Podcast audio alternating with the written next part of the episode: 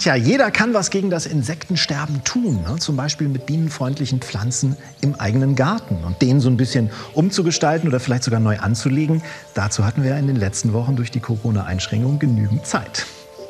Wir lassen ja sowieso gerne Blumen sprechen. Ne? Hier rote Rosen zum Beispiel als ein Zeichen großer Leidenschaft und Liebe oder die Iris als Vorbotin einer guten Nachricht. Und apropos Nachricht, nicht nur wir sagen etwas durch die Blume, sondern Blumen selbst können auch kommunizieren und zwar ja über so eine Art Duftsprache. Das sind chemische Verbindungen, die für Insekten, also potenzielle Bestäuber, gut riechen und sie anlocken. Blüten haben aber auch noch einen weiteren, geradezu elektrisierenden Trick auf Lager. Es knistert zwischen Hummel und Blume. Und das nicht nur im übertragenen Sinn. Denn zwischen Insekten und Blüten herrscht eine ganz besondere Anziehungskraft. Landet die Hummel auf einer Blüte, springen die Pollen wie von selbst in ihren Pelz und haften dort fest an den feinen Härchen. Diese magische Verbindung zwischen Blumen und ihren Bestäubern untersucht Professor Daniel Robert von der Universität Bristol. Wenn man so ein Blumenbeet eine Weile beobachtet, stellt man fest, Hummeln landen nicht zufällig auf irgendwelchen Blüten. Im Gegenteil, sie meiden die Blüten, die gerade von anderen Insekten besucht wurden. Stattdessen suchen sie solche auf, die schon länger keinen Gast hatten. Diese Blüten hatten nämlich Zeit, ihre Nektarreserven aufzufüllen. Und ich vermute, die Hummeln wissen das. Über Millionen von Jahren hat sich zwischen Insekten und Blumen eine Win-Win-Beziehung entwickelt. Bienen, Hummeln und Co. bekommen Nektar und Pollen, dafür übernehmen sie die Bestäubung. Blumen können es sich also nicht leisten, ihre Bestäuber zu enttäuschen. Die kommen sonst nicht wieder. Die Hummeln hier investieren eine Menge Energie, um zu landen, wieder abzuheben und den Nektar zu finden. Aber Blumen haben auf den ersten Blick keine Möglichkeit zu sagen, du, ich habe gerade keinen Nektar für dich. Sie können nicht mal eben schnell ihre Farbe, ihren Duft oder ihre Form verändern. Wie können sie also so ein Signal geben?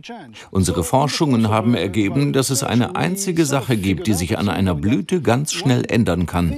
Ihr elektrostatisches Potenzial. Teilen Blumen Insekten also über elektrische Signale mit, ob ihre Blüten voller Nektar sind oder aber leer? Um diesen Verdacht zu beweisen, beschäftigte sich Daniel Robert zunächst mit den Blumen. Uh, Wir konnten messen, dass Blumen negativ aufgeladen sind. Das liegt daran, dass die Erdoberfläche negativ gegenüber der umgebenden Atmosphäre geladen ist. Diese negative Ladung wandert vom Boden in die Blumen. Blumen sind also negativ geladen.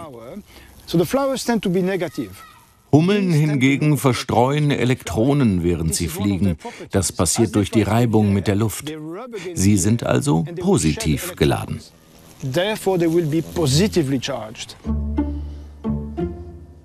Dass Hummeln elektrostatische Felder wahrnehmen, konnte Daniel Robert im Labor nachweisen, mithilfe der institutseigenen Hummelvölker.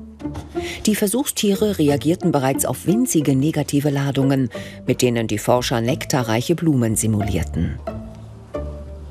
Ja, so ist brav. Ich rede manchmal mit ihnen, auch wenn sie mich wohl nicht verstehen. Die Neurobiologen können die Kommunikation zwischen Blume und Hummel sogar hörbar machen. Dafür verkabeln sie eine Blüte mit extrem empfindlichen Messgeräten und einem Lautsprecher, der elektrische Spannung in Töne übersetzt.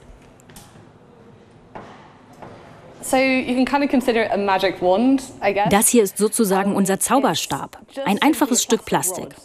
Jeder kennt das, wenn man einen Luftballon an den Haaren reibt, sodass einem die Haare zu Berge stehen. Im Prinzip machen wir das Gleiche.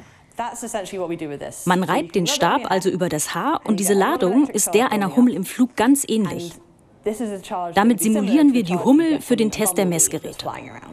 So we can use this as a nice sort of mimic for a bumblebee flying around the flower. Je nach Entfernung wird der Ton lauter oder leiser. Alle Geräte funktionieren, Jetzt ist die Hummel dran.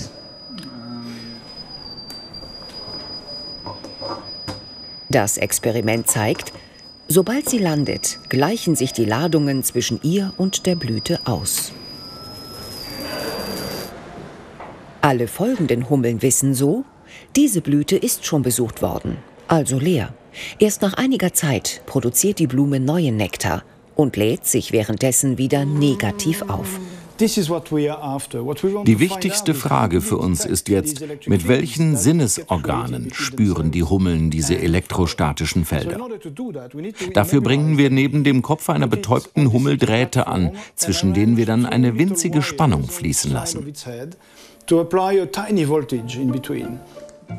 Der Versuch findet in einem entkoppelten Raum statt. Das Labor ist gegenüber Erschütterungen von außen vollständig abgeschottet. Mit einem Laserstrahl kann Daniel Robert so sogar Bewegungen im Nanobereich vermessen. Seine Vermutung? Haare und Antennen könnten auf die Spannungsunterschiede reagieren.